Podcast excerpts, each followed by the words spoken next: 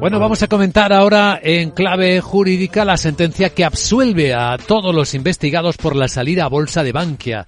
Lo vemos con nuestro abogado Arcadio García Montoro. Buenos días, abogado. Buenos días, Luis Vicente. ¿De qué hablamos?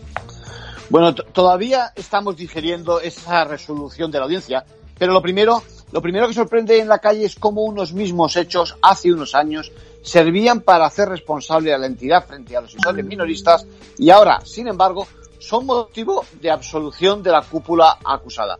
Bueno, tenemos que explicar que la clave está en el diferente rasero que el derecho penal exige de cara a atribuir responsabilidad criminal. El listón lo pone más alto y tantos años después la Audiencia Nacional no aprecia ni falsedad ni estafa. La verdad es que que el Banco de España, CNMV, FROB y EVA estuvieran alineados con la decisión ha sido decisivo. Lo mismo que el especial, digamos, diseño del formato del folleto, de la salida, bueno, del que se dice que contenía amplia y certera información financiera y no financiera. El mismo folleto de las sentencias anteriores, por cierto.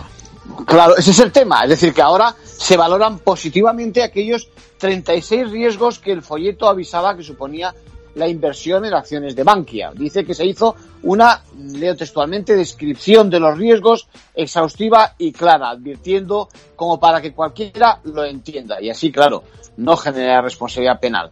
Bueno, no queda más que felicitar a los encausados, quienes, en todo caso, no debieron sufrir la pena de banquillo que comporta la lentitud de la justicia hasta obtener esta resolución favorable. En conclusión, bueno, a fecha de hoy diría que nuestro derecho no está preparado y no afina lo suficiente en estos casos y lo malo es que se generan dudas en el mercado financiero. Así es. Gracias, abogado.